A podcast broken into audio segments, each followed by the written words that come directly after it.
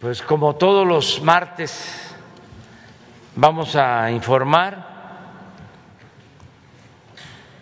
sobre la situación de salud.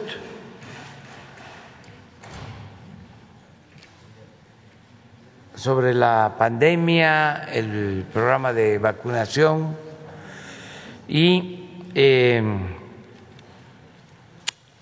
va a iniciar, como lo hacemos siempre, el doctor Jorge Alcocer y va también a participar el doctor Hugo López Gatel, siempre nos acompaña del almirante Rafael Ojeda Durán, porque la Secretaría de Marina es eh, fundamental, ha ayudado mucho todo el personal de la Secretaría de Marina en las acciones para enfrentar la pandemia, hospitalización, atención a enfermos, todas las medidas de logística, de distribución de vacunas y lo mismo el general Luis Crescencio Sandoval, secretario de la Defensa, ellos han estado a cargo de toda la distribución de las vacunas que ha sido un plan pues muy exitoso porque han llegado las vacunas hasta los pueblos más apartados de México y se está garantizando ese derecho, el derecho a la protección, el derecho a la salud. Y eh, también va a participar la licenciada Rosa Isela Rodríguez, secretaria de Seguridad Pública, que tiene ahora la encomienda de coordinar toda la vacunación en la frontera norte de nuestro país. Ya como ustedes saben, se concluyó la vacunación en Baja California y ya inició en Sonora y eso es lo que ella va a explicar de modo que comenzamos con el doctor Alcocer. Con su permiso, señor presidente, muy buenos días a todas y todos ustedes. No hay duda que hemos aprendido a lo largo de un año y medio que es mejor prevenir que curar. La pandemia nos ha enseñado la importancia de mejorar la salud de la población, de reducir las desigualdades, de implementar una política de vacunación firme a largo plazo y mantener a las personas fuera del hospital. La política nacional de vacunación dirigida por el señor presidente sigue, cumpliendo el objetivo que les presentamos hace un poco más de seis meses de disminuir la enfermedad grave y las defunciones ocasionadas por COVID-19. Hoy, en el pulso de la salud, iniciamos la semana 26 del 2021 y la pandemia sigue también. El doctor López Gatel les mostrará el informe técnico del estado que guarda, así como los avances en la programación y distribución de la vacunación, siempre guiadas por la edad y la vulnerabilidad. Como ya anunció el señor presidente, el general Luis Crescencio Sandoval, junto con el eh, almirante Ojeda, nos mostrará los elementos de la logística que aseguran la llegada del biológico al sitio de la vacunación, logrando, por ejemplo, que se, lograra, que se aplicaran tres millones 696.560 vacunas en la semana pasada. Y finalmente, esperando a las dos horas de diferencia con, eh, el, con el norte, La licenciada Rosa Isela Rodríguez nos informará qué sigue en la vacunación en la frontera norte después de su exitosa y reconocida coordinación en Baja California. Hugo, por favor.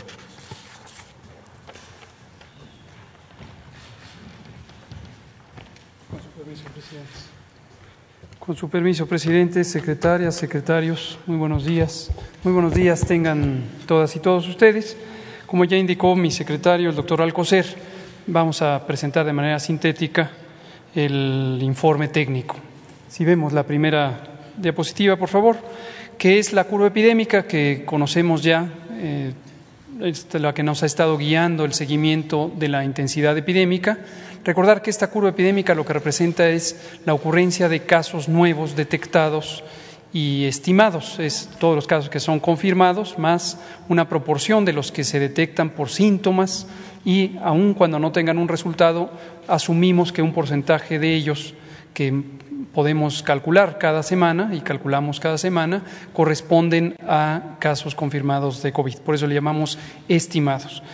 Y eh, lo que vemos es que abrimos la semana con un incremento de 11%, en este momento 12%, y siguiendo el patrón general de comportamiento de la epidemia, podemos eh, suponer que terminaremos la semana con un 15 a 18%, justo lo que mencioné el martes pasado, y en la semana previa terminamos con 15%.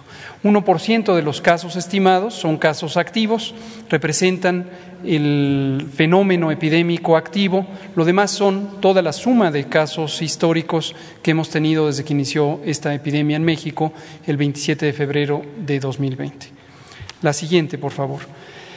Uno de los elementos que es notorio, no solamente en México, sino en el mundo, pero en México es también muy claro, es que la intensidad de casos, la intensidad o la frecuencia diaria o semanal de casos nuevos, ahora discrepa importantemente respecto a su representación en casos graves y en defunciones. Esto es algo muy positivo, es algo muy alentador, porque sin dejar de ver que la epidemia tiene estos momentos de descenso, pero también momentos de aumento, la consecuencia que tiene sobre la enfermedad grave y sobre la mortalidad ya no es la misma de lo que tuvimos durante 2020.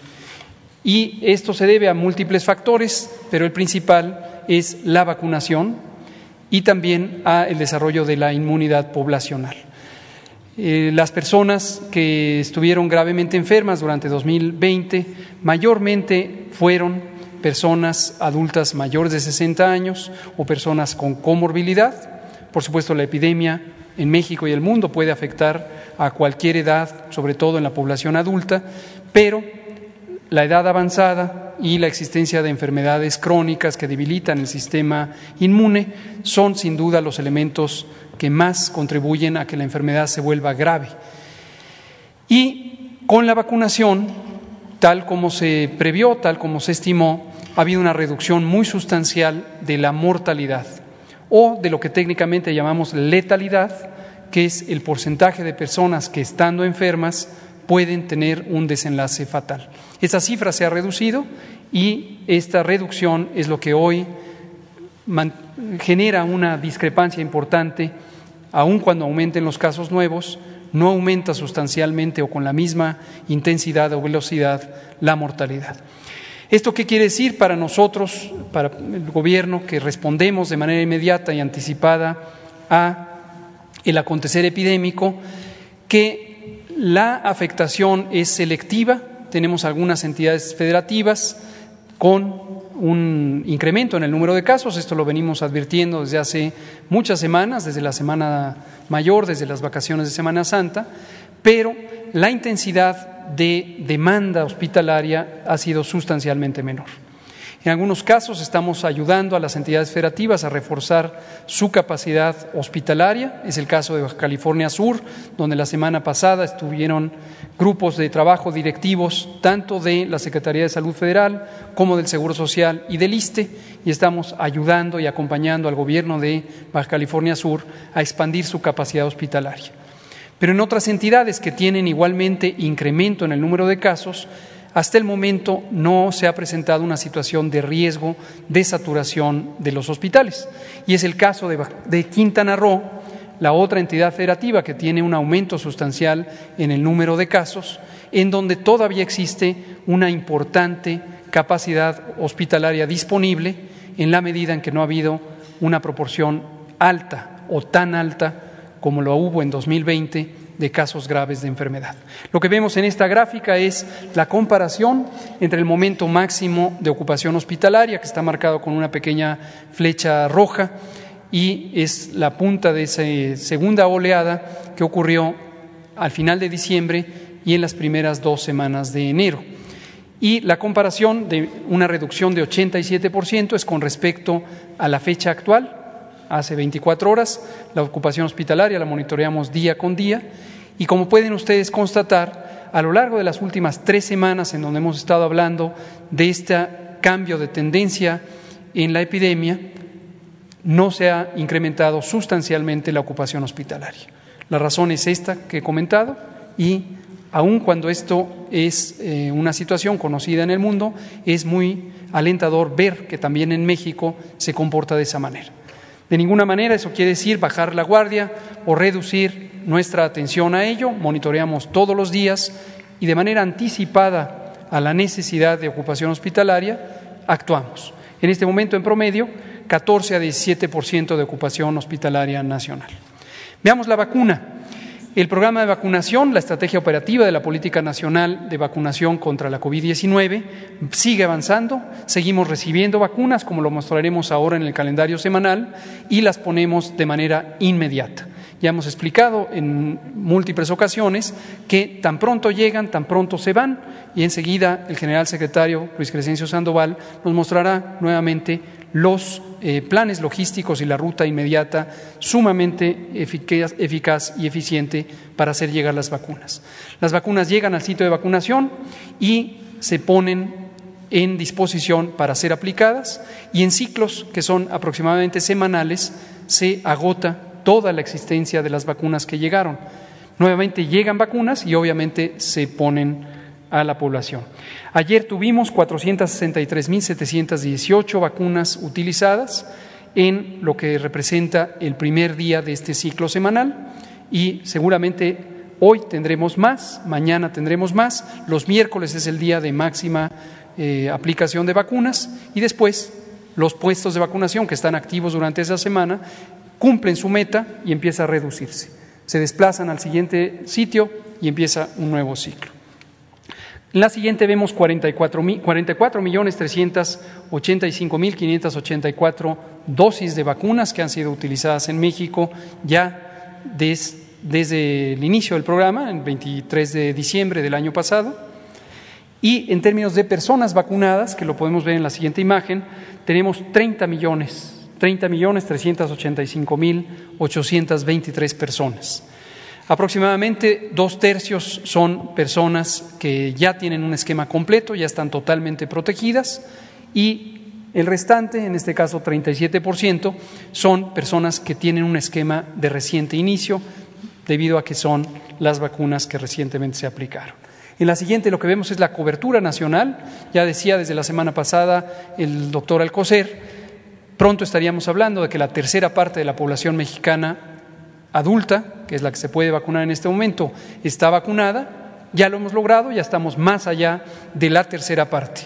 Y vamos, desde luego, para llegar a la totalidad de la población adulta que esté en disposición de vacunarse. Recordar que la vacunación es gratuita y es, por supuesto, voluntaria, pero recomendamos ampliamente que todas las personas adultas se vacunen. Y que en la medida en que se vacunen más y más personas, lograremos no solo la protección de cada persona vacunada, sino de sus familias, de sus comunidades y, en general, de toda la población nacional.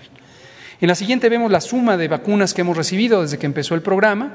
Son 52.769.665 de seis clases de vacunas que se utilizan en México, todas ellas que han sido autorizadas para su uso en esta condición de emergencia, todas ellas eficaces, de calidad y seguras.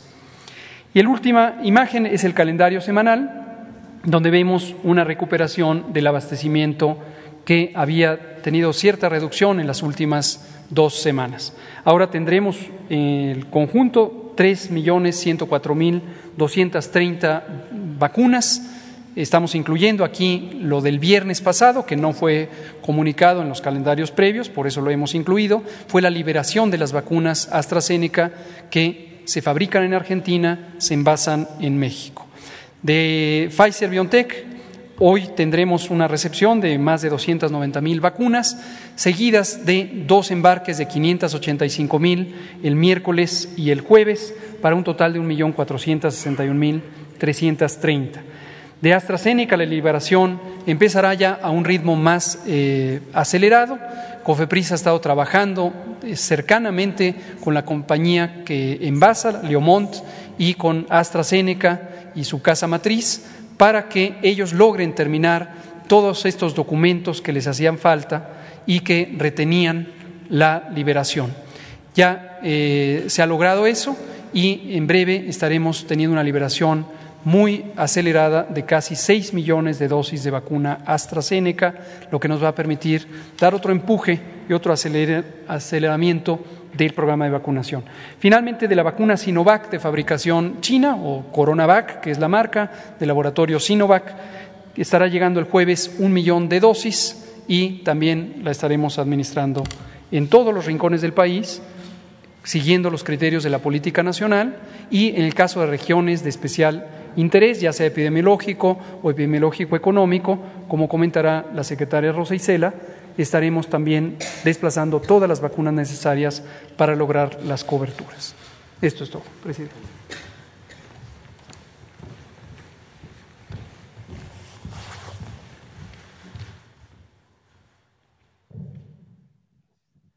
Con su permiso, señor presidente, el informe de distribución de vacunas para atender a 26 entidades federativas.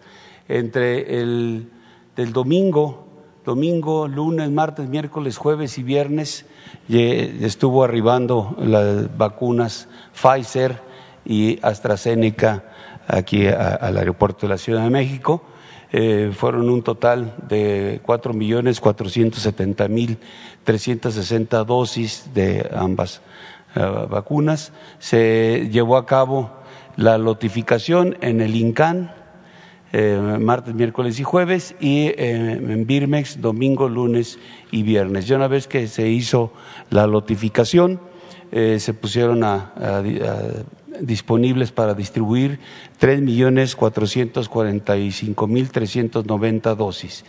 estas dosis se realizó la distribución por vía terrestre a ocho estados el día miércoles eh, se cubrieron Estado de México, Hidalgo, Tlaxcala, Puebla, Morelos, Querétaro. El día jueves, Ciudad de México y Veracruz. Y el día sábado, nuevamente Ciudad de México, Estado de México e Hidalgo. Fueron 11 rutas cubriendo ocho, entidades federativas. Eh, para el día miércoles y jueves se establecieron, eh, estos eh, los que ya mencioné son los estados que acuden a Birmex a recoger eh, su vacuna o a, el INCAN también a hacer la misma actividad. las siguientes cuatro rutas son las rutas que establece Birmex para llevar la vacuna a los diferentes estados. Fueron cuatro rutas entre miércoles y jueves la ruta 1 cubriendo Chiapas y Tabasco, la ruta 2 Jalisco y Colima, la ruta 3 Guanajuato y San Luis Potosí, la ruta 4 Zacatecas y Durango.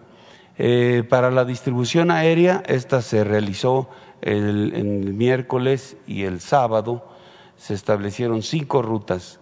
La ruta aérea número uno para cubrir Chihuahua, Sonora, Baja California Sur, la ruta 2, Tamaulipas y Coahuila, la ruta 3, Guerrero, la 4, Oaxaca, Campeche, Yucatán y Quintana Roo. Y el, sábado volvimos a, llevar en una ruta a Yucatán nuevamente vacunas. Fueron cinco rutas, diez entidades federativas. Eh, adelante, por favor.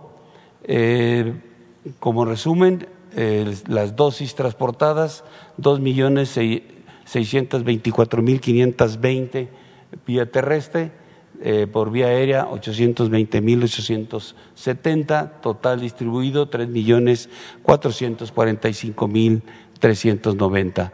Las entidades federativas eh, a las que se llevaron las vacunas fueron 26, eh, escoltas, rutas terrestres 26, escoltas de seguridad 38 proporcionadas por este, CEMAR, por Ejército Mexicano este, y Guardia Nacional. Eh, rutas aéreas, cinco eh, se llevaron a cabo, fueron 16 eh, operaciones aéreas en esas cinco rutas con 20 horas y media de vuelo. En resumen, se utilizaron 1.160 elementos, 114 vehículos y cinco aeronaves. Es todo, señor presidente.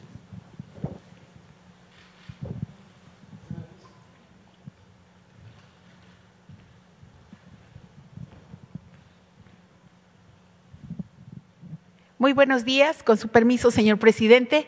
Eh, solamente al anterior, por favor. Estamos presentando la vacunación en los municipios fronterizos de Sonora a población de 18 a 39 años. Este es un, una acción que se inició el día de ayer por instrucciones del señor presidente. Estamos eh, coordinando la vacunación en la frontera norte, entonces corresponde al estado de Sonora eh, la vacunación primera que estamos iniciando con cuatro municipios. Adelante, por favor. El sábado 26 de junio se trasladaron las vacunas sobrantes de la jornada de vacunación de Baja California a San Luis, Río Colorado, Sonora para ser aplicadas en cuatro municipios fronterizos. Estos son, que iniciamos ayer, eh, en San Luis Río Colorado, en Puerto Peñasco, en Altar y en general Plutarco Elías Calles, que es mejor conocida como Sonoita. Aquí, eh, a partir, vamos a continuar, eh, apenas nos lleguen las vacunas que están llegando a la Ciudad de México, para continuar con los demás municipios y continuaríamos en Santa Cruz, en Saric, en Naco, en Cananea, en Caborca, en Nogales y en Agua Prieta. Ya está autorizada la ah, vacuna para todos los municipios que estarían faltando y eh, a partir del jueves, a más tardar el viernes, seguimos con la vacunación en todos los municipios. Adelante, por favor. Eh, por lo pronto, para ayer, hoy y mañana, pensamos que podemos em, aplicar allá en estos cuatro municipios 93.395 vacunas Janssen de Johnson y Johnson donadas por el gobierno de Estados Unidos y eh, estamos instalando seis centros de vacunación en estos municipios. Están participando 52 células de vacunación y la aplicación de la totalidad de las vacunas se está pensando que sea en cuatro días.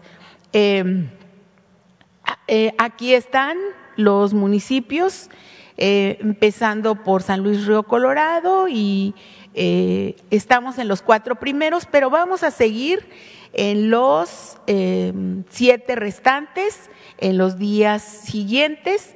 Nada más los menciono, Santa Cruz, Saric, Naco, Cananea, Caborca, Nogales y Agua Prieta todos están, este, están contemplados para eh, esta misma semana iniciar. En cuanto lleguen las vacunas, les estaríamos avisando para que eh, acudan a los centros de vacunación en donde estamos participando.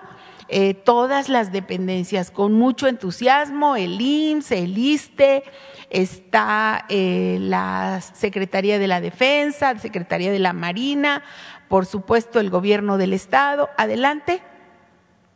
Eh, ahorita estamos en esta primera etapa en altar, en la Cebeta 262 y son aquí, eh, como son municipios pequeños, pues esa es la población de 18 a 39 años que se está tomando en cuenta, ya se está haciendo de manera universal y este módulo está a cargo de la Secretaría de la Defensa Nacional.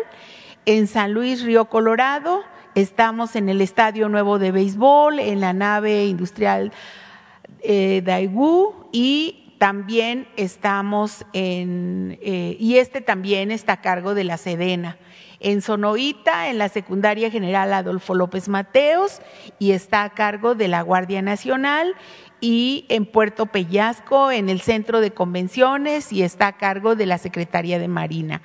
Eh, ya se prepara, insistimos, el envío de más vacunas para cubrir toda la zona fronteriza de Sonora. Eh, esperamos hoy que acudan más que los del día de ayer, que fueron convocados. Estamos haciendo este labor de perifoneo en algunas de las eh, de los pueblos, de las comunidades de estos cuatro municipios. Es importante, pues, por eso que que sepan, que, que, tengan la información de que nadie se va a quedar sin vacuna en estos municipios eh, fronterizos de Sonora y que vamos a estar eh, también por las redes sociales diciéndoles a, a, todos y por, medio, por los medios de comunicación que pueden acudir hoy, mañana, eh, el jueves y todos los días para que estén en estos municipios y que vamos a continuar a partir del jueves en el resto de los siete municipios fronterizos. Adelante, por favor. Adelante, aquí están las dosis a aplicar en cada uno de los, de los municipios. En cuanto nos llegue la vacuna Pfizer, estaremos este, también informando allá eh, cuál es el seguimiento que se les va a dar. Y agradecer a todos los que están participando e invitar a los que aún nos faltan, que acudan, que eh, están los requisitos mínimos, solamente es pues mucho, mucho la presencia. Y eh, como siempre, allá les ayudan a inscribirse, que no se preocupen, que vayan, por favor, los vecinos de estos municipios. Gracias.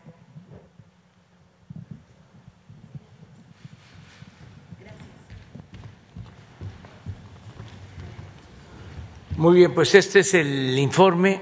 Yo voy a hacer un llamado más tarde a quienes eh, viven en la frontera, en Sonora, porque son dos horas de diferencia, y quiero convocarlos, llamarlos, invitarlos a que participen y se vacunen. Vamos a esperar a que pase un poco el tiempo porque allá son las cinco y media de la mañana, entonces vamos a, esperarnos y eh, mientras tanto vamos a contestar preguntas.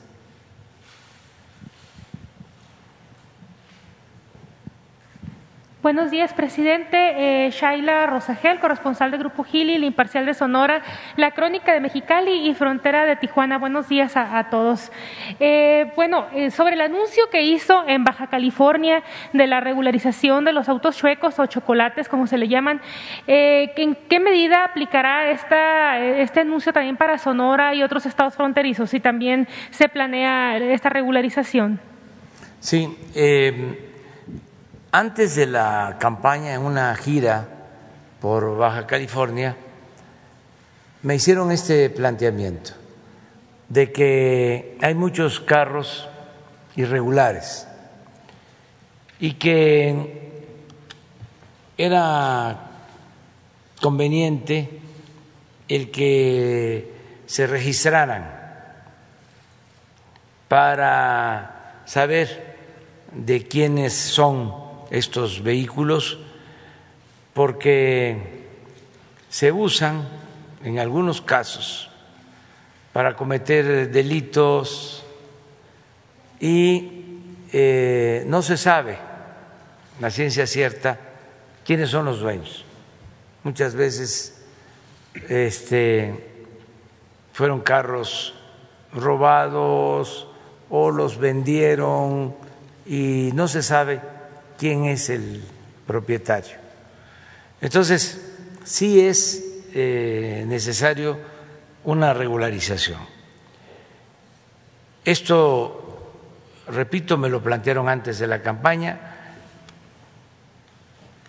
Eh, me comprometí a tratar el tema después de las elecciones con la idea de que no se fuese a confundir y que estábamos aprovechando la temporada electoral para sacar ventaja o quedar bien. Entonces ya pasó la elección y ahora que fui, hice el compromiso de que vamos a llevar a cabo la regularización en el caso de Baja California. Vamos a empezar ahí. Eh, tenemos que buscar el mejor mecanismo, un procedimiento adecuado, sencillo, que no sea costoso, porque la gente que tiene estos carros es por lo general gente humilde de sectores populares de clase media baja, los que no tienen para adquirir un carro nuevo y necesitan tener un vehículo para llevar a sus hijos a la escuela y son vehículos que adquieren a precios bajos, por eso pueden tener un vehículo, ¿no? Este, un automóvil. Entonces vamos a regularizar, eh, que no sea mucho el trámite, que se simplifique, que se puedan entregar las placas o el reconocimiento de la propiedad del vehículo y que se pague una cantidad justa por el trámite y que todo eso que se obtenga se le devuelva a la gente en programas de bienestar, ya sea en salud, en educación, en servicios públicos, por ejemplo, estuvimos en Rosarito y es una demanda sentida, el agua. El agua. Entonces, para eso se utilizarían esos fondos. Estarían, vamos a decir, etiquetados para eh, obras, para servicios, para programas en bien del pueblo. Entonces vamos a iniciar, es el ensayo general en Baja California y luego vamos viendo la situación de otras ciudades fronterizas. ¿Sí analizarían Sonora? Porque también en Sonora ocurre el mismo fenómeno que en Baja California, en la frontera, en los municipios fronterizos. Sí, no lo descartamos, pero en el caso de Tijuana eh, es eh, muy notorio, es una demanda sentida, hay muchísimos vehículos, se calculan que existen en esa situación cerca de 500 mil vehículos. Entonces sí hace falta un registro, ordenar, poner orden en el caos. Presidente, y también sobre las negociaciones que hay ahorita, eh, lo que usted comentó en la gira para reabrir la frontera en Baja California con California, si tienen ya algún avance de, cómo se va ahí y alguna fecha estimada para, la reapertura. Se están haciendo los trámites, eh, le di instrucciones al secretario de Relaciones Exteriores, a Marcelo Ebrard, para que estableciera comunicación con el gobernador de California, también con las autoridades de San Diego, en el caso de Baja California, donde ya se terminó de vacunar, estamos a la par. Este, los mismos vacunados o el mismo porcentaje de vacunados de California son los que tenemos ya en Baja California y lo mismo va a suceder en el caso de la frontera de Sonora y de todos los estados fronterizos de nuestro país, porque no vamos a detenernos, o sea, va eh, hacia adelante hasta terminar en Matamoros, en Tamaulipas. Vamos a vacunar a todos los habitantes de los municipios de la frontera norte. Ese es el propósito. Y ya tenemos las vacunas para eso. Eh, las de Johnson y Johnson, pues están por terminarse de aplicar. Fueron un millón trescientos cincuenta mil. Ahora se van a terminar en la frontera de Sonora, en San Luis Río Colorado, en Plutarco Elías Calles, Sonoita, eh, en Puerto Peñasco, en Altar. Eh, ahí vamos a concluir, pero tenemos también vacunas eh, Pfizer, aunque son ya dos dosis, que se van a empezar a aplicar en el resto de los municipios. Eh, ya por último, eh, presidente, pues em, ya vacunaron en Baja California, ya, ya empezó la vacunación en Sonora. Cada 21 eh, de mes se, analiza el cierre, ¿no? De continuar con el cierre de la, de la frontera. Entonces, preguntarle si para este 21 de julio se, se prevé que podría reabrirse ya la frontera en Baja California o en Sonora, que ya también yo creo que ya habrán terminado de vacunar a toda la población para esa fecha, para el 21 de julio. Entonces, eh, si tienen algún avance o, si se prevé que podría estar reabierta para este, para este 21 de julio la frontera. Pues sí, estaba comentando de que ya se están haciendo gestiones no solo con el gobierno federal de Estados Unidos, sino con el gobierno de California y las autoridades de los eh, condados o de las ciudades fronterizas de Estados Unidos y hay eh, avance. Ellos están también eh, ayudando porque eh, han resultado afectados del lado de Estados Unidos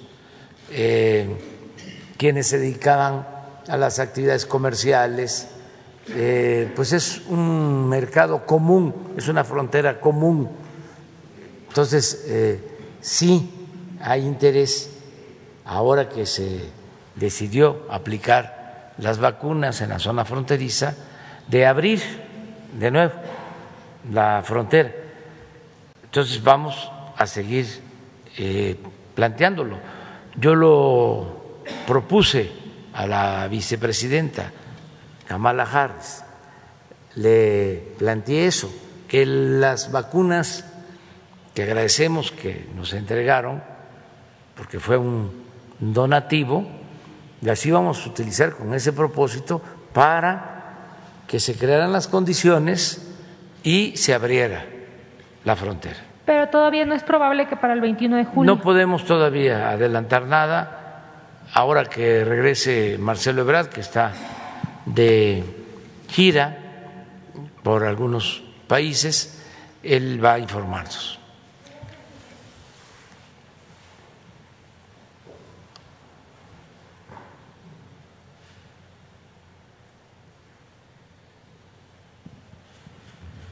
Buenos días, señor presidente. Felipe Fierro de tiempo.com.mx y Puente Libre MX.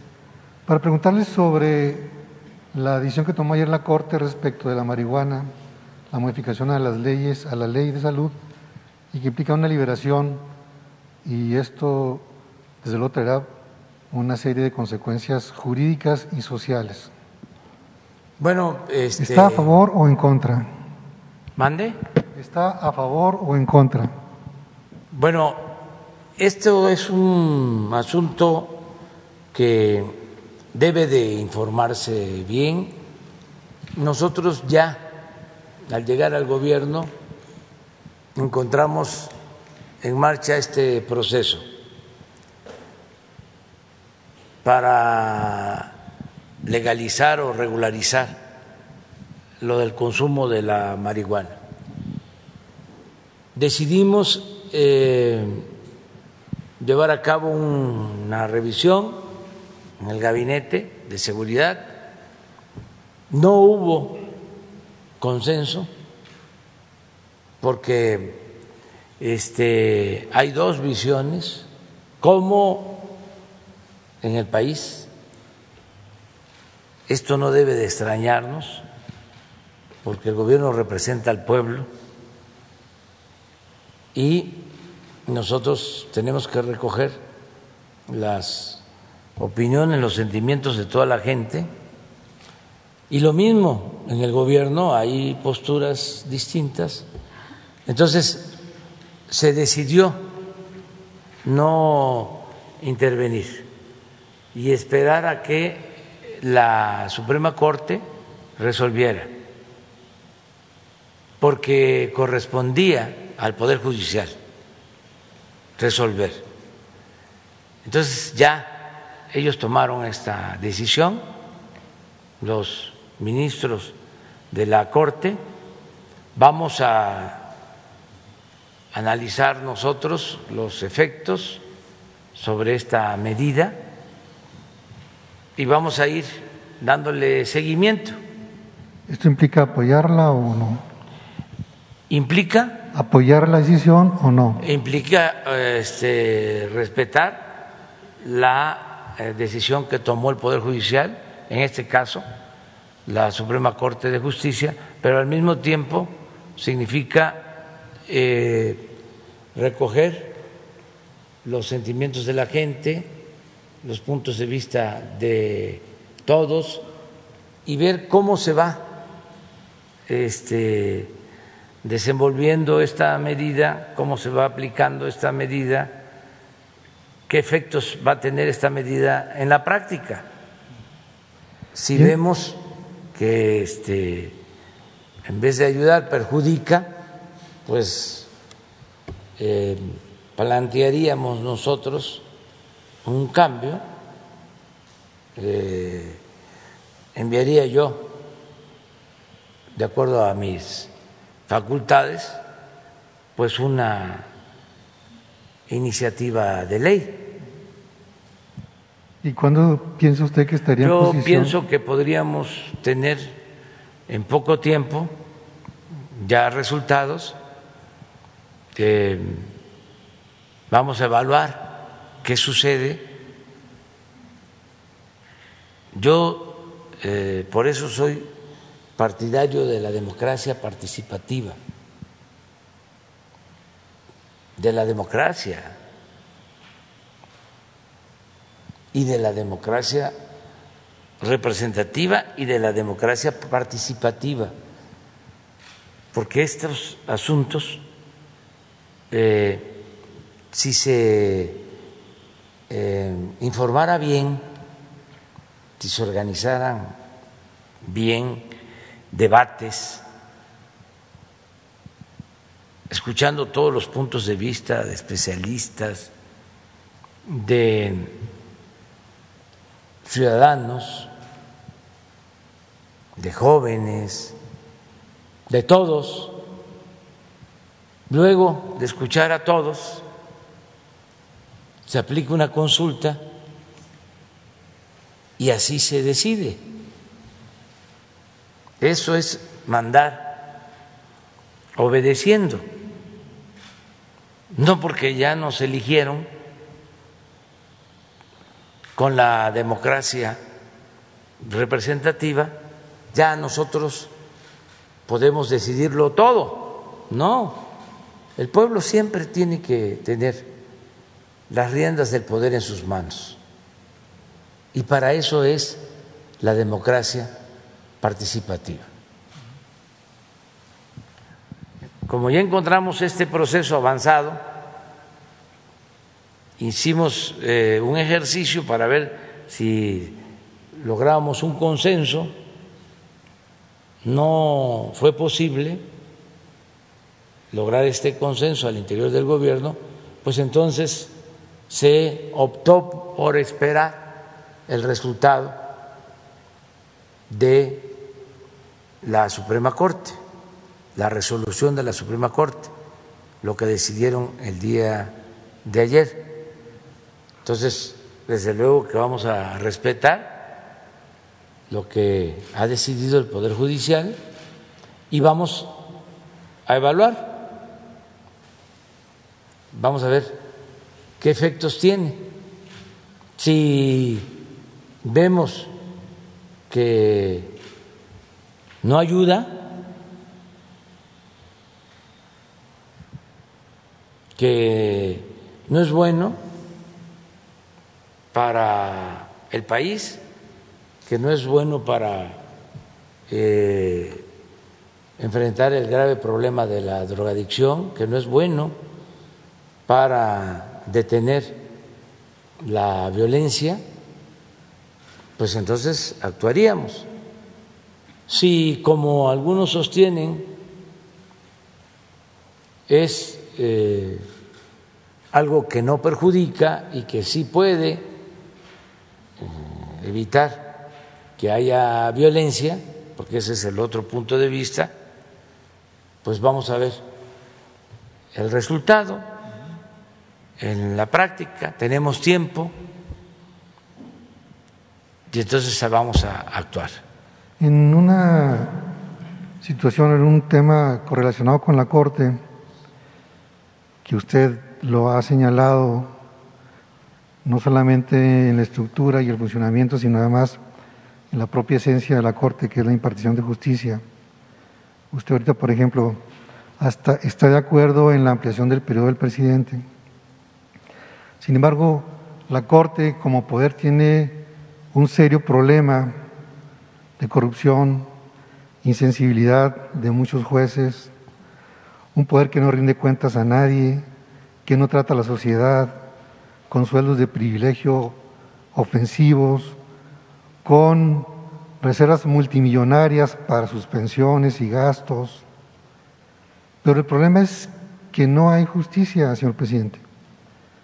Los propios abogados señalan que ya no se sabe cómo va a resolver un juez, porque independientemente de la corrupción, los intereses, no existe una definición clara de nuestro sistema y aquí ha habido muchas quejas al respecto. Los jueces constitucionales presumen que sus decisiones son absolutas y sí lo son. Se ha convertido en un superpoder. Se enmienda la plana al presidente, se enmienda la plana a la Cámara de Diputados, a los senadores. Un juez lo hace, ya sea en un amparo, o bien de manera colectiva en un colegiado o la propia Suprema Corte. Cambia el sentido de la ley. Se puede hacer una reforma constitucional y un juez para la ley y no pasa nada. Hay varios ejemplos de esto recientes, usted lo ha sufrido, se ha quejado. La propia reforma energética, el tren Maya, el aeropuerto de la Ciudad de México y otras obras y otras decisiones. El problema de fondo está en que los jueces ya no resuelven según un sistema esperado, ordenado de justicia o de equidad o de bienestar. Y aquí cito una frase, dice, hay dos bloques muy claros en una visión de análisis constitucional la tradicionalista, formalista, ortodoxa, nacionalista, que usa poco el derecho comparado y el derecho internacional. Y la otra, el otro sector, que es de una visión del derecho abierta, progresista, comparatista, con una relación muy estrecha con el derecho internacional, etcétera. Esta cita es del presidente de la Corte. Entonces hay un choque cultural claro dentro de la Corte que al final de cuentas se traduce en eso, que no hay justicia. Usted señalaba que quiere cambiarle el nombre a la Corte y ponerle Corte de Derecho en lugar de Corte de Justicia, pero ya ni el derecho alcanza, señor presidente. Los abogados no saben cómo van a resolver y los jueces son insensibles, usted recurre a ellos o los abogados van con ellos o van con los encargados y dicen, pues apela si te gusta y si no, pues, pues ahí tú sabes. Y esto pasa en todos los casos y es un problema muy serio y en el país no hay justicia. El Poder Judicial no funciona. La pregunta es, en base a lo que usted dijo de cambiarle el nombre, y no solamente el nombre, sino la esencia, sigue avanzando en este proyecto de una reestructura a fondo de principios del Poder Judicial, aparte del combate a la corrupción. Sí, mire, eh, es un poder independiente, autónomo. Antes ese poder estaba subordinado al Ejecutivo. Era el presidente el que mandaba en el Poder Judicial, hasta hace poco. El poder de los poderes era el Ejecutivo. En la Constitución estaba establecido, está establecido, de que hay división y hay equilibrio entre los poderes. Pero en los hechos esto no era así. El que eh, mandaba y tenía subordinado al Poder Judicial y al Poder Legislativo era el presidente. Y esto venía desde la época de Porfirio Díaz. Porfirio Díaz decía que la Constitución se respetaba en la forma para violarse en el fondo.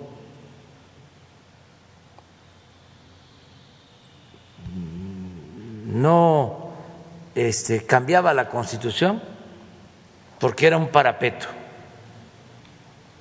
Eso se mantuvo durante mucho tiempo. Eso nosotros lo padecimos. Cuando en Los Pinos toman la decisión de desaforarme, mandan a hablar al presidente de la Corte de ese entonces y le dan instrucciones para que inicie el juicio de desafuero en mi contra. Y todavía, esto es interesante para los jóvenes, sobre todo para los investigadores, para los que estudian ciencia social, comunicación social, apareció un desplegado de los ministros de ese entonces, aprobando la decisión que había tomado el juez que me este, condenaba. Entonces, así era. Entonces, ¿cómo se logra reformar el Poder Judicial sin el sometimiento al Poder Ejecutivo. Por eso estuve de acuerdo en la ampliación, que no reelección de dos años del actual presidente de la Corte. Porque al ampliarse dos años,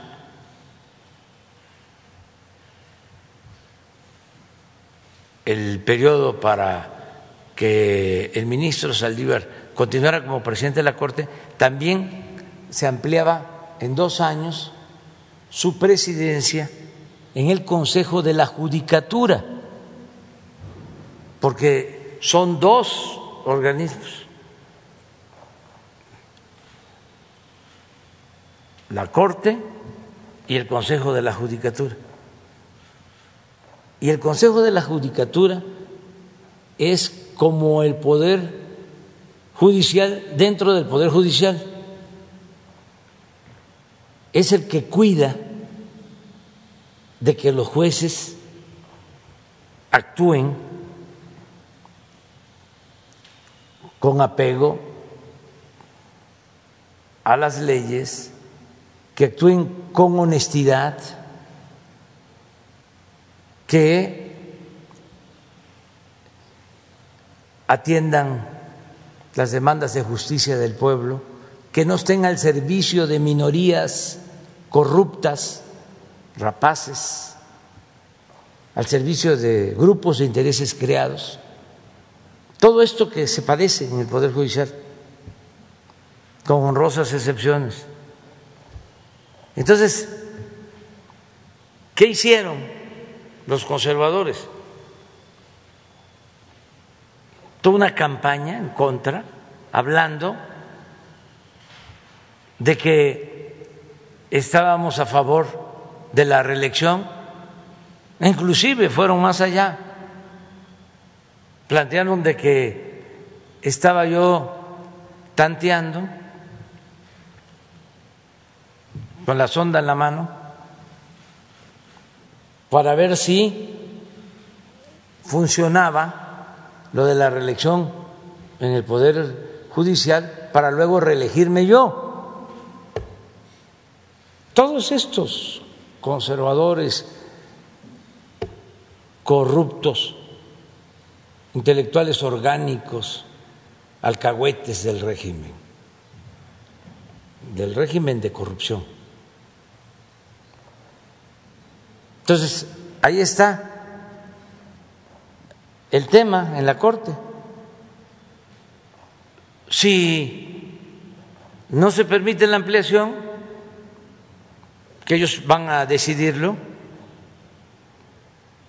pues es seguro que va a continuar la misma política,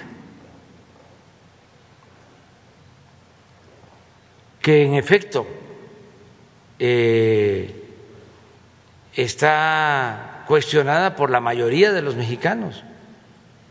Y ellos deberían de eh, entenderlo y de ser sensibles. Están muy desacreditados los jueces, lo que tú sostienes. ¿Por qué no ponemos eh, la encuesta del INEGI sobre quién es quién en las autoridades, sobre la confianza de las autoridades? Eso es interesante, porque ellos este, se encierran, viven como si fuese el castillo de la pureza, el Poder Judicial,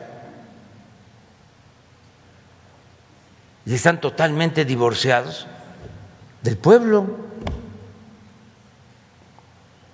que esa sería su función principal, estar al servicio de la gente, no estar este, amparando para proteger a corruptos, a quienes han saqueado al país y dejando sin justicia al pueblo. Nada más es cosa de ver cuántos presos hay sin sentencia desde hace años. ¿Dónde está la justicia rápida expedita? Miren los jueces.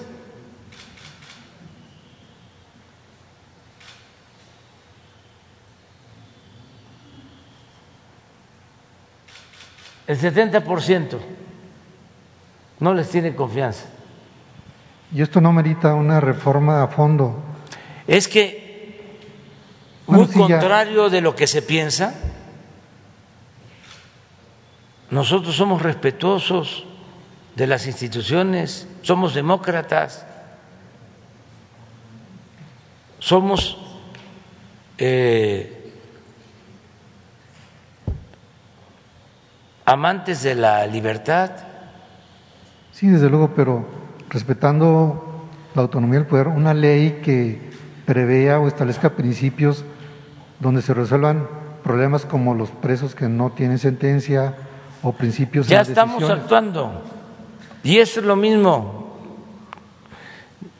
sobre la marihuana o cómo le dieron la vuelta. Fíjense, los jueces, magistrados, ministros que deberían de dar el ejemplo, le dieron la vuelta a lo que establece la Constitución de que nadie debe ganar más que el presidente. Y se ampararon y están ganando más que el presidente. ¿Ustedes creen que yo me voy a quedar callado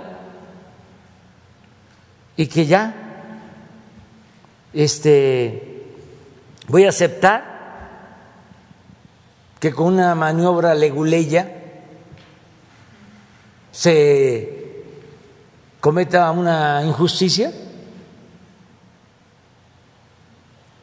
No, estoy esperando que pase el tiempo, va una iniciativa de nuevo. Nadie puede ganar más que el presidente de la República.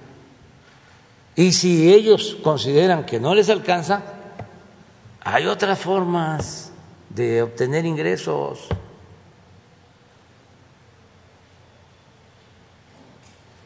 Pueden poner sus despachos, como lo hacen muchos, pero nosotros somos servidores públicos. El gobierno no es para hacernos ricos, ni para vivir colmados de atenciones, de privilegios. No es posible que un ministro llegue a reunir hasta 500 mil pesos mensuales, no solo de sueldo, sino de prestaciones.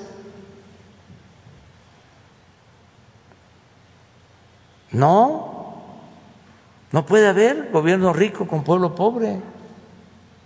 Y el que recibe ese dinero el que se preocupa tanto por ganar dinero ya no da confianza. Ese es un mal eh, indicio, una mala señal. Entonces, vamos a resolverlo, pero esto es Ojalá y ellos tomen en cuenta la opinión de la gente. Y esta encuesta no la hicimos nosotros, es del INEGI. Pero yo coincido con tu planteamiento, este, y no hay que dejar de hablar de la reforma, de los cambios, de la transformación. Y ahora todos los conservadores que están en el gobierno o fuera del gobierno, todos ya están pensando en que se va a terminar nuestro periodo y que van a regresar las prácticas de antes. Se frotan las manos, esperando. Ya se va a ir y además en una de esas hasta antes. Dijo el señor este de Hoyos de la Coparmex el anterior director de la Coparmex, dice, no voy a descansar hasta que se vaya y que pierda la consulta. Que no coman ansias. El pueblo es sabio, el pueblo de México. El pueblo va a saber eh, decidir sobre su destino.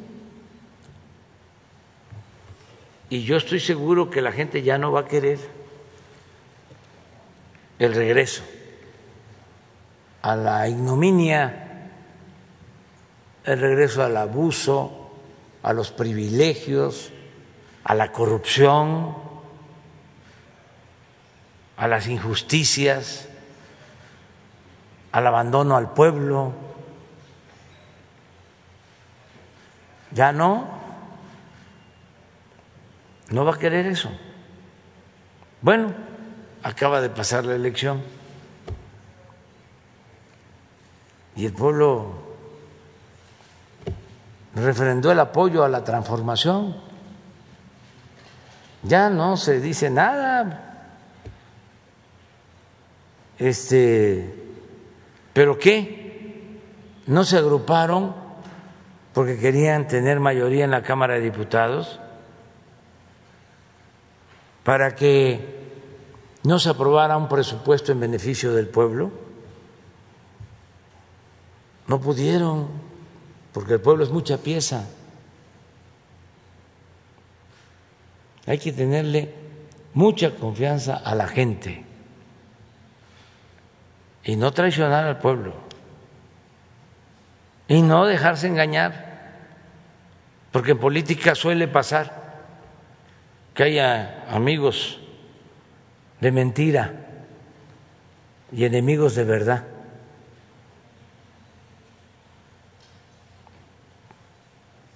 Y este son muy buenos para eh, la salamería para hacerle la barba. Son muy lambiscones y al mismo tiempo hipócritas. La mayoría del pueblo no es así. La gente del pueblo es derecha, es este muy franca, de buenos sentimientos. Muy bien, atrás. ¿Sí? Gracias, presidente. Buenos días, Rocío Vamos a procurar a los que, los que no han hablado en un, una semana, ¿les parece? Bueno. Gracias, presidente. Rocío Jardines de Teleurban y W Radio. Presidente, preguntarle, eh, bueno, hacer una precisión en materia de, de esto que ha decidido la Corte, eh, pues hace precisiones eh, puntuales acerca del trabajo que deberán hacer las autoridades, como por ejemplo de la Secretaría de Salud, pues que sí debería de, hacer pues diversos análisis para poder permitir que se haga una distribución, que se haga una siembra de, de marihuana. ¿Que se qué? De que se haga la distribución y hasta siembra de marihuana personal, de manera personal. Eh, mi pregunta es saber si las autoridades están listas para trabajar en ello, eh, porque eh, pues también se habla de la necesidad de que la COFEPRIS evite que se haga el uso de la marihuana en lugares públicos, por ejemplo. Yo quiero saber si las autoridades realmente están listos para trabajar en ello o realmente pues se puede, puede haber un riesgo ante estos grupos delincuenciales, porque actualmente pues llegamos a algunas colonias populares eh, y el, fumar marihuana es como algo pues si no normal, eh, pero sí se ve eh, regularmente. Y preguntarle, presidente, si hay, hay, empresas que incluso han dicho que México tiene un gran potencial para la siembra de marihuana, de cannabis. preguntarle si realmente podría haber ese acercamiento con las empresas o si esta decisión de la Corte puede tener un interés empresarial. Pues es muy buena tu pregunta. Cuando formamos el grupo para analizar este tema, eh, yo eh, les planteé a los integrantes del equipo que se buscara primero que no se dañara la salud. Segundo, que la medida de regularizar el uso de la marihuana significara disminución de la violencia. O sea, estos factores. Tercero, el que dejáramos a salvo la libertad de los ciudadanos, que también eso es muy importante. Tenemos que tener libertad. Y cuarto, que no se permitiera el negocio. Porque hay muchos que están pensando en el negocio, incluso que plantean de que con esto se van a obtener impuestos y que se va a fortalecer la hacienda pública, eso hasta me molesta, porque no se puede eh, traficar con la salud del pueblo. Peor aún, no se puede, no se debe, es inmoral traficar con la vida de los seres humanos. Entonces, no hubo acuerdo al interior del gobierno y por eso se respetó la decisión que le correspondía a la Corte eh, resolver. Ahora vamos a cumplir con lo que la Corte resolvió, porque es nuestra obligación. Vamos a que la COFEPRIS se prepare y pueda cumplir con lo que se le ordena legalmente y al mismo tiempo vamos a estar atentos, muy pendientes. Gracias, presidente. Preguntarle en segundo lugar, ¿cómo está la situación en materia de seguridad? Eh, Tamaulipas, presidente, pues incluso ya hay un reclamo del gobernador Francisco García Cabeza de Vaca que realmente el Estado no está apoyando a las entidades eh, que no se envió a la Guardia Nacional a pesar de estos asesinatos que hubo, de estas 15 personas que fueron masacradas, y que sin embargo también el, Estado, el gobierno federal no está ni siquiera apoyando en las detenciones. Acá afuera está el gobernador también de Michoacán, Silvano Auroles, eh, pidiendo audiencia con usted para entregarle las pruebas de que realmente el crimen organizado eh, pues tuvo intromisión en las pasadas elecciones y pues dice que tiene eh, ya está el temor de que exista un narcoestado, ¿no? Este, eh, porque no se está atendiendo realmente a las entidades para poder, si no bien declararle una guerra contra el crimen organizado, pero sí no permitirles eh, que sigan actuando. Pues en los dos casos, ¿no? se trata de cuestiones judiciales y se tienen que ventilar en la Fiscalía General. ¿Va a recibir a, Silvano Aureoles? No, porque no me corresponde. Es un asunto que tiene que ver con las elecciones y para eso está el INE y está el Tribunal Electoral. Y si se trata de una acusación sobre un ilícito, pues eh, hay que acudir a la fiscalía. Entiendo que viene aquí porque pues quiere aprovechar de que están ustedes y no es poca cosa la mañanera, ¿no? Este, todo lo que aquí ocurre es eh, información ni noticia, pero no es el lugar. Ayer recibí a tres gobernadores, al gobernador de Chihuahua, al gobernador de Morelos y al gobernador de Jalisco, pero para tratar asuntos relacionados con programas para el desarrollo de esos estados. No puedo yo estar aquí recibiendo a personas, a autoridades, para atender cuestiones electorales o acusaciones de tinte político, electoral. No me corresponde eso. Hay que cuidar la investidura presidencial, hay que respetar la investidura presidencial.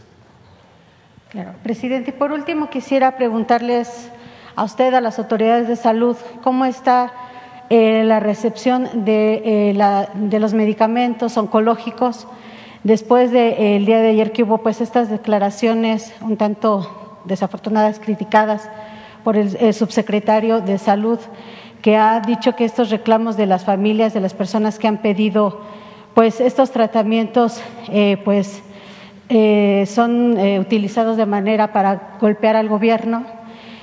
a más allá de lo político, presidente, quiero preguntarles de los 25 tipos de medicamentos que se necesitan, ¿cuántos han llegado? Quiero preguntarles cuándo estarán todos. Se, se, hablaba de una semana, eso ya pasó y no, no siguen los padres reclamando.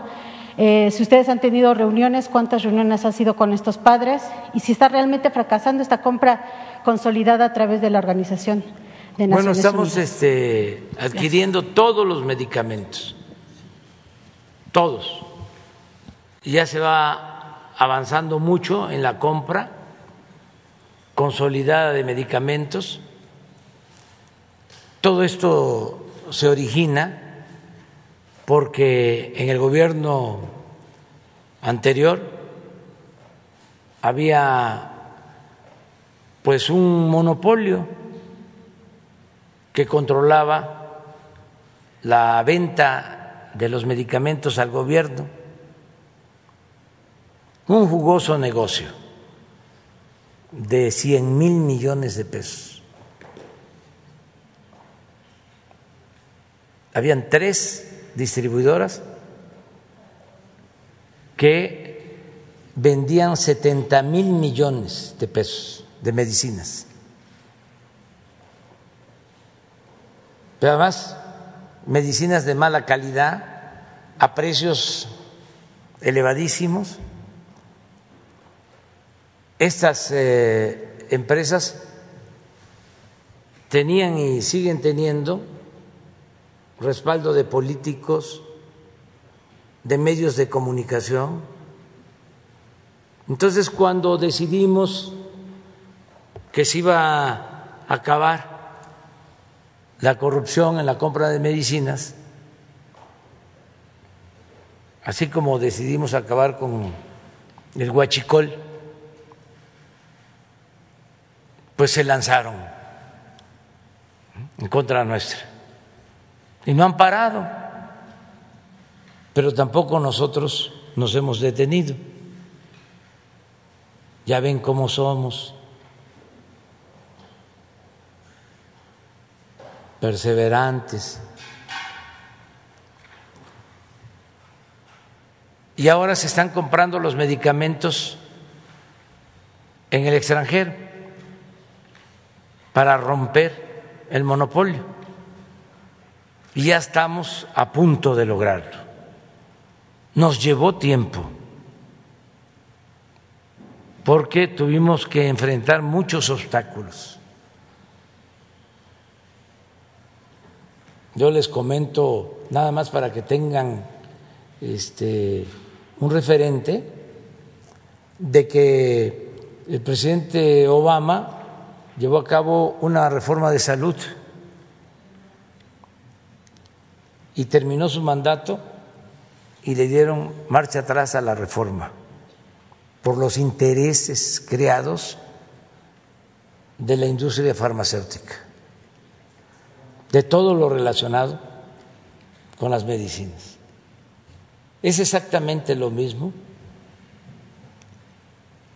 Ya estamos consiguiendo todos los medicamentos. Hay eh, medicamentos oncológicos que son mucho, mucho, mucho, muy difícil de conseguir. De estos 25 que hablas, cuando menos, ya se tienen adquiridos 21, hasta ayer nos faltaban cuatro, dos los van a hacer de manera especial por nosotros en Japón. Y todos los días estamos viendo esto. Sí, se está este, distribuyendo, están llegando, pero antes yo no sé cómo le hacían, porque no había abasto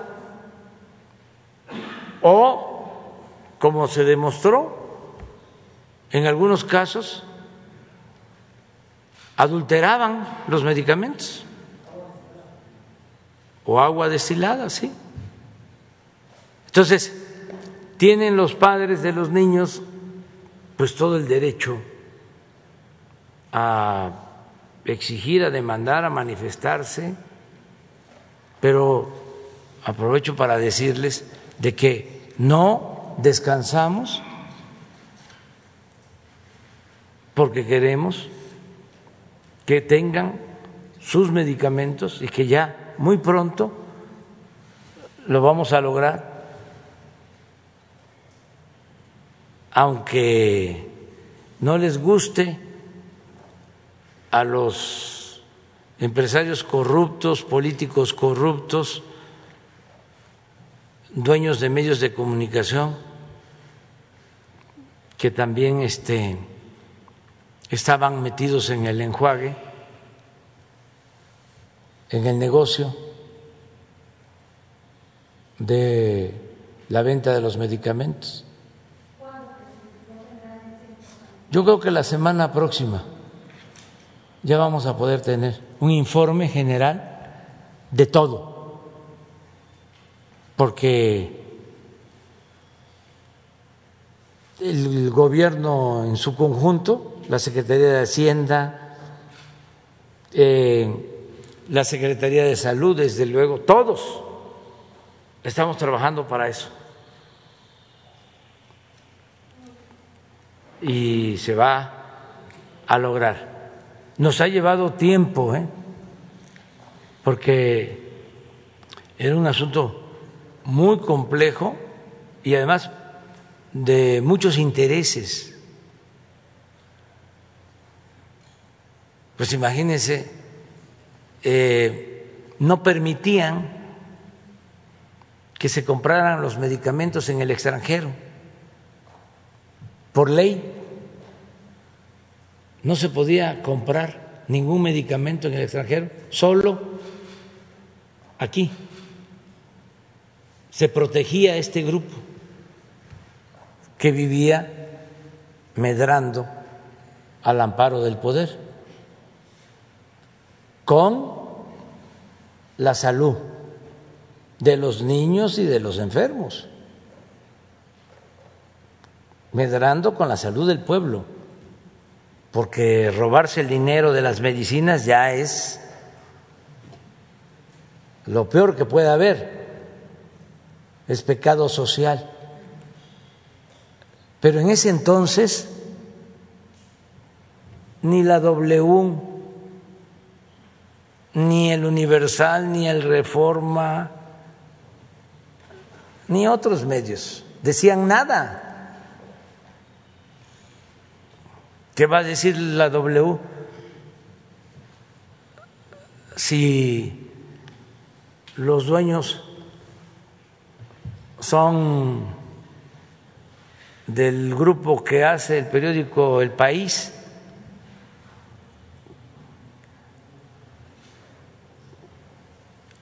Es una editorial española dedicada a proteger a las empresas españolas, que eran las que dominaban en México. Fue como la segunda conquista. Vinieron y agarraron a México como tierra de conquista las empresas españolas. No generalizo porque hubieron algunas que cumplieron, pero a ver, Repsol, una época de Peña. Ojalá y los medios hicieran un repaso de todos los contratos que recibió Repsol. Le vendieron hasta acciones que eran de Pemex, acciones que valían cinco pesos se las dieron en 80 centavos. Contratos para la compra de gas a Repsol de 26 mil millones de dólares. La entrega de el contrato para extraer supuestamente más gas de la cuenca de Burgos, en Tamaulipas. Saquearon, no sacaron más gas, porque estaban bien apalancados. Luego viene la OHL Lo mismo. Desde antes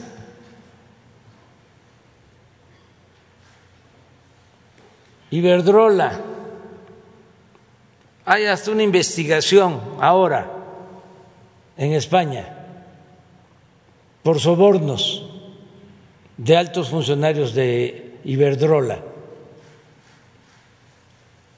Cometieron hasta la ofensa de llevarse a trabajar al expresidente Calderón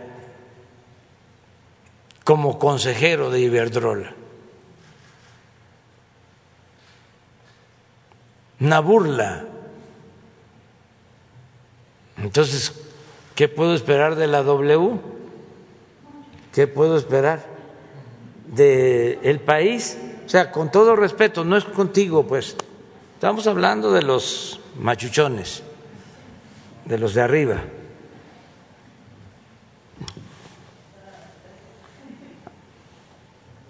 De los que no han hablado. Gracias.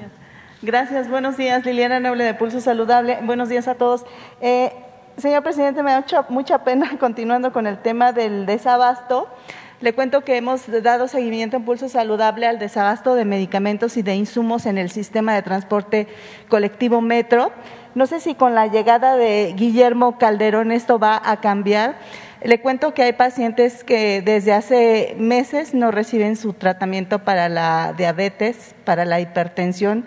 Ha habido casos de arritmias, no me dejarán mentir los médicos aquí presentes, que por no recibir el tratamiento para la hipertensión sufren de arritmias y esto los pone en la antesala de un nuevo infarto o de un infarto. Y unos casos graves de los tratamientos eh, para los pacientes con esclerosis múltiple que reciben medicamentos biológicos. Y por orden de la exdirectora eh, Serranía, la doctora Serranía, se empezaron a hacer eh, compras de medicamentos biosimilares y las reglas estrictas para el uso de este tipo de medicamentos hablan de que no se debe de hacer algo que se conoce en medicina como intercambiabilidad, es decir, modificar el tratamiento actual del paciente que está respondiendo bien por uno biosimilar porque entonces le puede producir recaídas y ya hay muchos pacientes que ahora algunos de ellos hasta tienen la necesidad de utilizar una silla de ruedas por este hecho. No sé si vayan a cambiar las condiciones de, de estos trabajadores ahora con el cambio de esta nueva dirección. Y también otra cosa que ha ocurrido durante la pandemia es que ellos, los titulares, tendrían que estar obligados a recibir en las clínicas los tratamientos. No podía ir un familiar a recibir los medicamentos y esto los ha expuesto todo el tiempo y hacen unas filas enormes de horas. Hay gente que llega a las 10 de la mañana y sale a las 8 de la noche con su caja de medicamentos o para que le digan ya no alcanzó. Quisiera preguntarle, señor presidente, si esta situación existe la posibilidad de un cambio y tendría una segunda pregunta. Sí, Gracias. vamos a, a cambiar, estamos en eso. Que no falten los medicamentos es un compromiso este, yo pienso que muy pronto lo vamos a, resolver. Ya se está normalizando lo del abasto de medicamentos, pero falta. Y va a ser cada vez mejor. Y va a ser para bien del derechohabiente y de este, los mexicanos en general tengan seguro o no tengan seguro, porque se va a garantizar, ya se está garantizando y se va a garantizar cada vez este, en mejores condiciones el derecho a la salud. Entonces tomamos nota de lo que estás diciendo y vamos a cambiar. Todo cambio de este tipo afecta intereses habían este, ya mecanismos establecidos. Entonces, cuando ya no se puede seguir con lo mismo, pues hay molestias. Entonces, eh, eh, se generan incluso campañas en contra, hasta en los mismos eh, hospitales, en las mismas instituciones de salud. Esto es culpa del eh, presidente. No hay. Es culpa de él. Sigan votando por él. Así está. Pero afortunadamente la gente nos da su confianza y saben que estamos trabajando día y noche para acabar con la corrupción y al mismo tiempo mejorar en todo, porque este, es nuestra obligación. Gracias. Y mi segunda pregunta, tuve la oportunidad de estar en Houston eh, hace dos semanas y me referí a algunos eh, viajeros que eh, tienen la necesidad, mexicanos, de movilizarse de México, algunos otros lugares de Estados Unidos o incluso algunos países de eh, la Unión Europea eh, que han sido vacunados con Cancino, algunos con Sputnik. Me llama la atención que la Organización Mundial de la Salud hasta el momento no ha reconocido estas vacunas, Sinovac tampoco. Eh, yo pienso que eventualmente lo hará porque el Centro Gamaleya es uno de los productores de la vacuna, si no me equivoco, del ébola. Entonces, es, es calidad. Pero yo quisiera saber, señor presidente, si existen este tipo de restricciones de qué manera se, se, se les dará apoyo para que esto no ocurra, porque es un tema también como de discriminación, ¿no? porque no tengas una vacuna B o C, ya no vas a ser bienvenido en, en cierto lugar. Y esto eh, limita las posibilidades de, de trabajo y, y, qué va a pasar con estas personas que tienen de pronto que movilizarse a estas regiones por la situación laboral. Y pareciera que esto los pone en el ojo del huracán y pudiera eventualmente hasta perder el trabajo por ello. ¿Qué va a hacer el, el país al respecto para Nosotros ayudar a los connacionales? Ya nos hemos pronunciado eh, sobre este tema, ¿no? Sentimos que el derecho a la salud debe de garantizarse más allá de las diferencias políticas, ideológicas, de las naciones y de los gobiernos. Es un derecho universal, derecho a la salud. y la Organización Mundial de la Salud tiene que eh, actuar en consecuencia y pronunciarse sobre esto. Es totalmente indebido que si hay una vacuna que tiene un reconocimiento científico, sea desacreditada por un gobierno y que no se permita al que se vacunó con ese tipo de eh, vacuna entrar a un país. Eso está muy mal. Pero así suele pasar con los organismos internacionales, que les falta definición. En el caso de la ONU, se creó un mecanismo para distribuir las vacunas y que no se presentaran problemas de acaparamiento de vacunas. Pues no han hecho nada, o muy poco. No ha funcionado. Siguen habiendo países en el mundo que no tienen acceso a la vacuna, países pobres.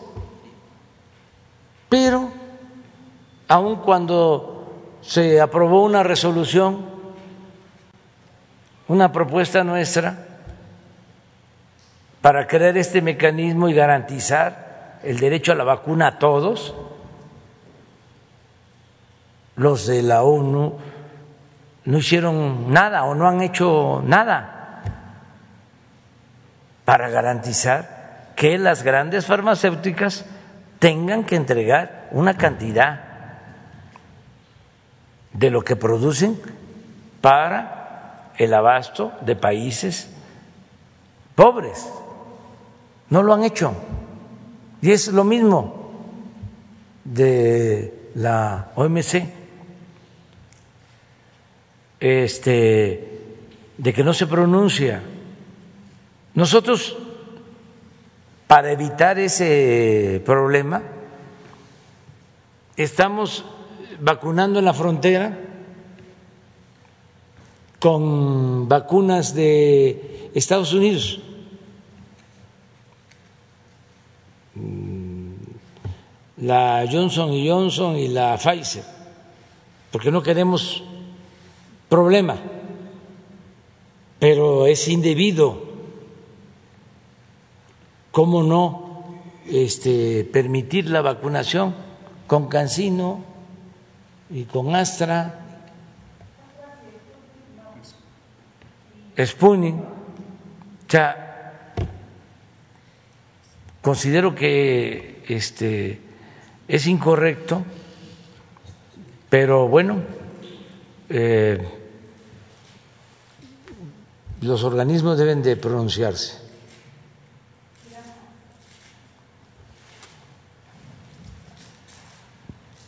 Presidente, muy buenos días. Miguel, Miguel Velázquez del periódico Pulmímetro. Eh, mi primera pregunta sería para el doctor Gatel. Eh, preguntarle eh, si nos puede dar un informe sobre las variantes de COVID que, han estado surgiendo últimamente mencionaba usted que ya las cuatro variantes de preocupación, alfa, beta, gamma y delta, están en México y preguntarle, eh, ahora nos mencionaba que a pesar del incremento de contagios, la mortalidad no ha, no ha tenido grandes cambios. Perdón. Preguntarle si con estas nuevas variantes habría algún problema en ese sentido, doctor Gatel.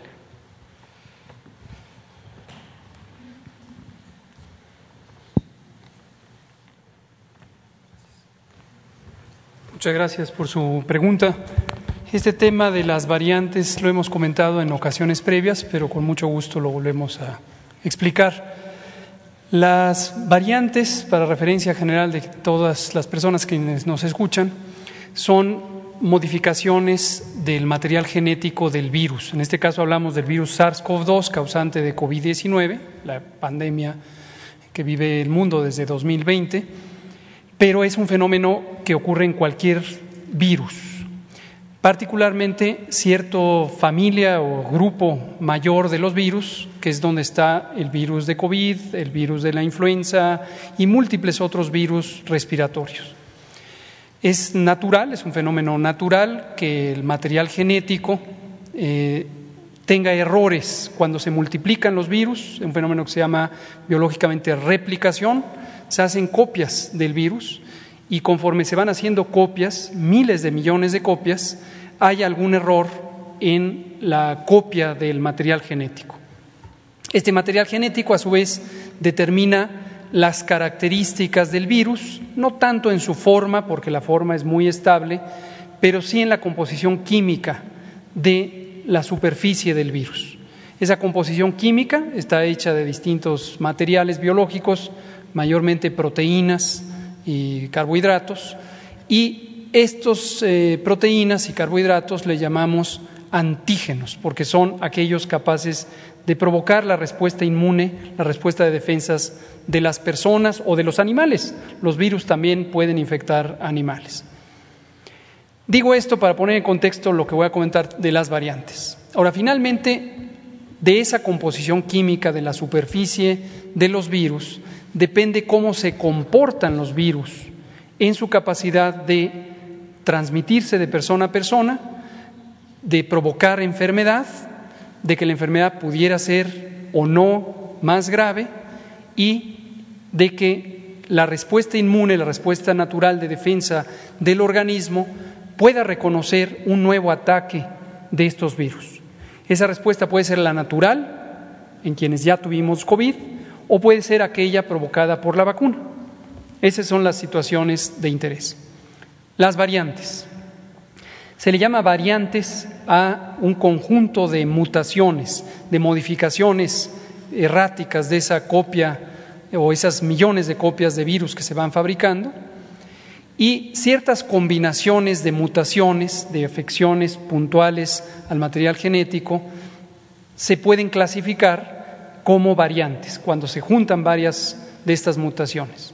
La Organización Mundial de la Salud tiene un sistema de vigilancia global de los virus respiratorios. Por cierto, México participa en este sistema desde 1954 a través de nuestro INDRE, nuestro Laboratorio Nacional de Referencia. Y los países vamos detectando este aislamiento de los virus, los clasificamos, los analizamos genéticamente, los clasificamos y se los comunicamos a la Organización Mundial de la Salud. Empezó desde 2020, prácticamente desde el inicio de la epidemia, a reconocerse que este virus, igual que el de influenza, igual que muchos otros, iba dando variantes. Cuando surgen variantes, la pregunta necesaria que nos hacemos en las comunidades de salud pública nacionales, pero también en las globales, es, ¿esta variante puede ser más agresiva? ¿Esta puede ser más transmisible? ¿Esta puede escapar a la respuesta inmune?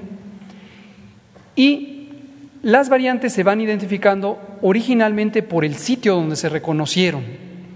Pero esto ya se ha comentado a lo largo de la historia de la salud pública, es muy Mm, poco benéfico porque causa estigma, discriminación hacia las personas nacionales de los países donde se descubre la variante. Y no hay razón para pensar que una persona que viene de alguno de los países donde se encuentran las variantes tiene mayor probabilidad de afectar a los otros si es que viaja. Entonces, hace unos pocos meses o un par de meses, la Organización Mundial de la Salud reclasificó y ya procura evitar el nombre de los países donde se encontró la variante y se le han puesto letras griegas. Alfa es la original, la que se descubrió en Wuhan, China, y después las otras que se han descrito en distintos países se les han puesto nombres beta, gamma, delta, etc. Finalmente, la evidencia científica sobre si son más agresivas hasta el momento no es concluyente de que sean más agresivas. ¿Qué quiere decir más agresivo? Que tienen mayor posibilidad de crear enfermedad grave o incluso enfermedad letal. Ninguna de las variantes conocidas como variantes de preocupación, B o C por las siglas en inglés, se considera en este momento claramente más agresiva. Entonces, primera noticia importante que todos tengamos en cuenta. Segunda situación, que las variantes puedan ser más transmisibles, la evidencia científica es todavía controversial. Algunos elementos de evidencia, no muy sólida, pero hay que tomarla en cuenta, sugieren que la variante delta, delta es más transmisible. ¿Cuánto? 60%. Es una medida un poco arbitraria que se encontró en alguno de los pocos, muy pocos estudios que hay, y dicho sea de paso, parte de la controversia es que estos estudios no toman en cuenta la realidad social donde ocurren los contagios. Y obviamente no todo lo explican los genes de los virus, también las condiciones sociales. En salud pública casi todo lo explica principalmente las condiciones sociales, la desigualdad, la carencia de servicios, la carencia de recursos. Entonces, sí hay evidencia, insisto, todavía controversial, de que la variante Delta pudiera ser un tanto más transmisible. Y finalmente, la pregunta de si las vacunas existentes en el mundo, incluidas las que tenemos en México, que son las mismas que han sido aprobadas en otras partes del mundo, pudieran ser insuficientes para provocar respuesta inmune, es decir, defensas contra cualquiera de las variantes, en general se ha encontrado, no se ha estudiado todas las vacunas, pero se ha encontrado que la mayoría de las vacunas son capaces de producir inmunidad también para las variantes. Eso es lo que sabemos. Doctor, ¿alguna recomendación para, para la población ante esta presencia de, de las variantes? Cómo no, nosotros producimos, insisto, México tiene un muy buen sistema de vigilancia genómica o genética de los virus, lo coordina el INDRE, nuestro Laboratorio Nacional de Referencia, con la espléndida, siempre espléndida ayuda del CONACIT y de la doctora Marilena Álvarez Builla, desde hace muchos meses, cerca de siete meses, integramos un consorcio de instituciones públicas de investigación eh, y contribuyen a esta vigilancia genética. Producimos un boletín, es un boletín un tanto técnico para la comunidad técnica, pero con mucho gusto vamos a tener una especie de traducción para el consumo público y para que ustedes, eh, si son tan amables como reporteras y reporteros y sus medios, nos ayuden también a difundir esta información que ha sido importantemente trastocada por la infodemia también. Muchas, gracias. Muchas gracias, doctor. Presidente, y una segunda pregunta. Eh, ayer no, bueno, nos comentaba que ayer se reunió con el gobernador de Jalisco, Enrique Alfaro. Eh, preguntarle eh, si nos puede contar un poco más de qué fue lo que hablaron y preguntarle si ya tiene fecha para reunirse con el gobernador electo, también de Movimiento Ciudadano, Samuel García, y cómo va a ser su relación con, con el gobernador electo, Samuel García cuando este ha sido bastante crítico de lo que ha sido su administración hasta ahora? Bueno, eh, la reunión de los gobernadores ayer les comentaba fue para tratar asuntos de interés en beneficio de los pueblos de Chihuahua, de Morelos y de Jalisco. En particular, en el caso de Jalisco, Vamos a volver a tener otra reunión con equipos de trabajo para hacer una revisión de asuntos como el de la presa Zapotillo. Es una obra que se inició desde hace años. Hubo una oposición de la gente, se construyó la presa o está prácticamente terminada la cortina, se acudió al Poder Judicial, ahí se resolvió que solo se permitían 20 metros de cortina, la presa estaba proyectada para 120 metros. De todas maneras hay protestas, hay oposición. Son de estos asuntos que heredamos y que tenemos que buscar la forma de llegar a acuerdos con todas las partes. Y vamos a reunirnos para ver qué opciones, porque también eh, construir la cortina con la altura original este, implica la inundación de cuando menos un pueblo. Entonces la gente no está de acuerdo eh, con eso. Hay que buscar la forma de salvar al pueblo, de que no se inunde y al mismo tiempo que esa inversión que ya se hizo no se tire a la basura, porque ya se invirtió bastante y hace falta el agua, tanto en León, en Guanajuato, como en Guadalajara y como en los altos de Jalisco. Entonces hay que resolver problemas. Y para eso nos vamos a reunir y para tratar otros asuntos. Y con los nuevos gobernadores electos, mujeres y hombres, ya nos estamos reuniendo, ya tuve una reunión con los once eh, gobernadores electos, mujeres y hombres, de la alianza Juntos Hacemos Historia, y faltan cuatro, este, que es el gobernador precisamente de Nuevo León, que lo voy a recibir la semana próxima. Este, para conversar con él sobre sus planes y cómo este, ayudamos al pueblo de Nuevo León. No nos podemos pelear cuando se es autoridad para no perjudicar a la gente. Imagínense autoridades enfrentadas, confrontadas, peleadas, pues no significan beneficio para el pueblo, que es lo que debe de importarnos siempre, la gente. Entonces vamos a, procurar seguir llevando buenas relaciones con todos, respetuosos este, de estas relaciones con los gobernadores Pues sí, pero que es natural, eso es consustancial a la democracia.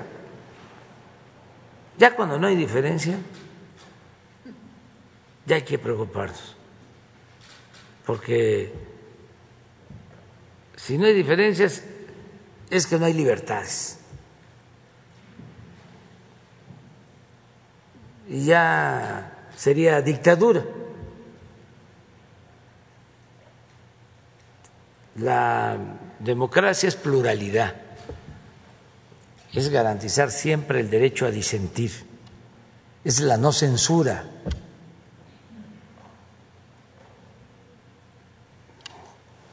Entonces, y así vamos a continuar. Y voy a reunirme con la gobernadora electa de Chihuahua, con el gobernador electo de Querétaro y con el gobernador electo de San Luis Potosí. Este, voy a reunirme con ellos. Yo creo que ya eh, son las siete de la mañana. Perdón, sí, siete de la mañana. Siete de la mañana, eh, allá en Sonora. Este, invitarlos a todos los que viven en los municipios fronterizos para que se vacunen.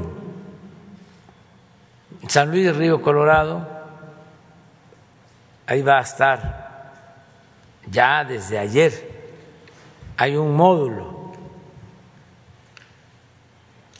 Me acuerdo de un módulo que está en el nuevo parque de béisbol. Que ahí pueden ir a vacunarse.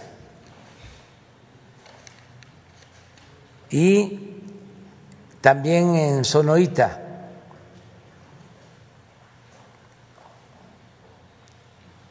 Que es el municipio de Plutarco Elías Calles.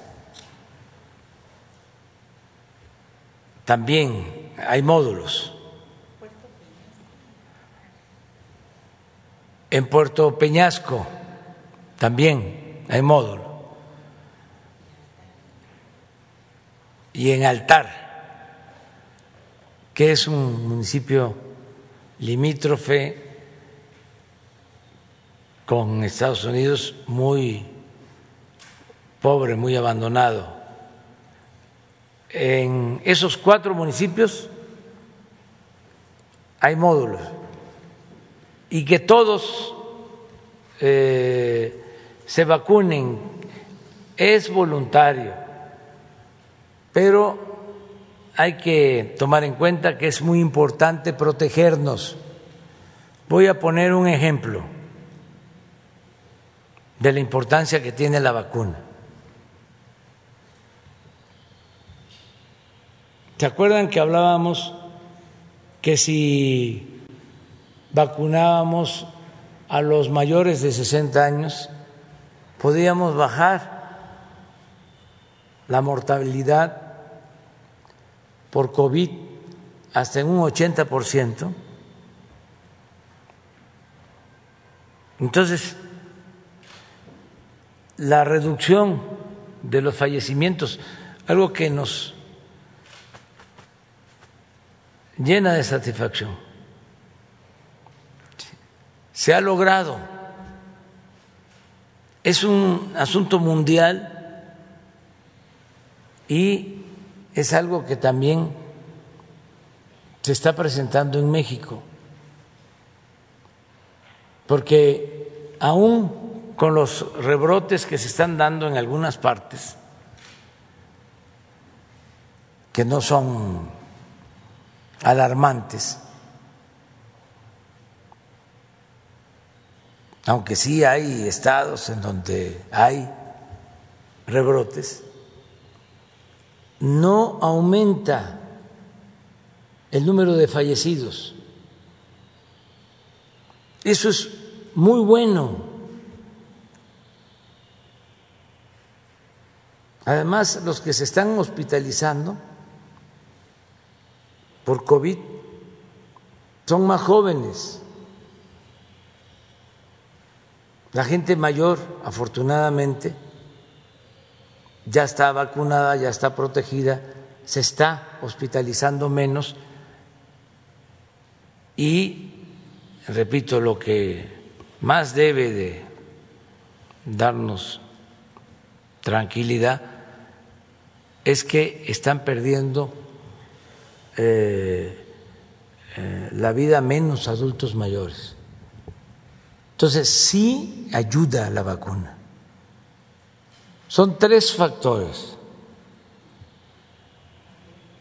Esto me lo han enseñado los médicos. Uno, que este, son más jóvenes y por lo mismo más resistentes los que se están infectando, contagiando. Dos, que ya tenemos más experiencia en los tratamientos, en la medicina que se aplica, en el tiempo que debe de aplicarse la medicina, que no sea ya cuando avanzó mucho la enfermedad. En eso eh, se está avanzando. Y lo tercero, la vacuna.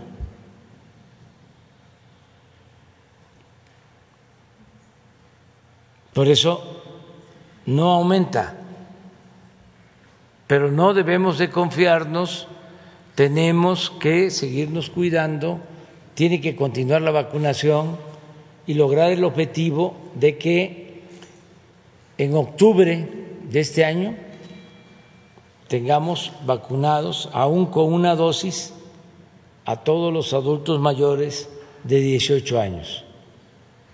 Sobre eso vamos. Y tenemos abasto suficiente de vacunas. La semana próxima yo espero informar del el abasto de medicamentos en el país para este ya eh, no dejarle eh, ningún pretexto, excusa, no darle oportunidad a los malquerientes, me refiero a los adversarios de los medios de información, a los grupos de intereses creados, a los corruptos que quisieran que regresáramos a lo de antes. Y eh, mi respeto a las madres, a los padres de los niños con cáncer, decirles que estamos haciendo todo, siempre, para que no les falten los medicamentos, eh, enfrentando todos los obstáculos y que vamos a cumplir. Estamos eh, haciendo gestiones especiales nuestra embajadora en Japón ayer logró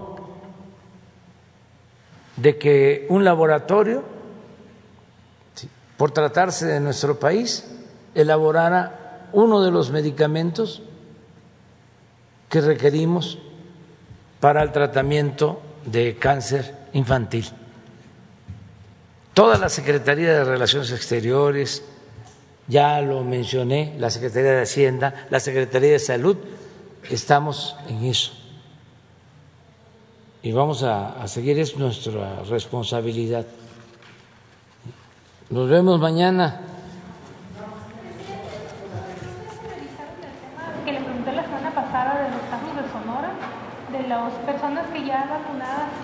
Con dos dosis. Sí, este, sí se revisó, lo tiene Hugo pero este, a ver si te lo comenta en, corto, de favor, para que tú lo puedas transmitir. Va a ser una exclusiva.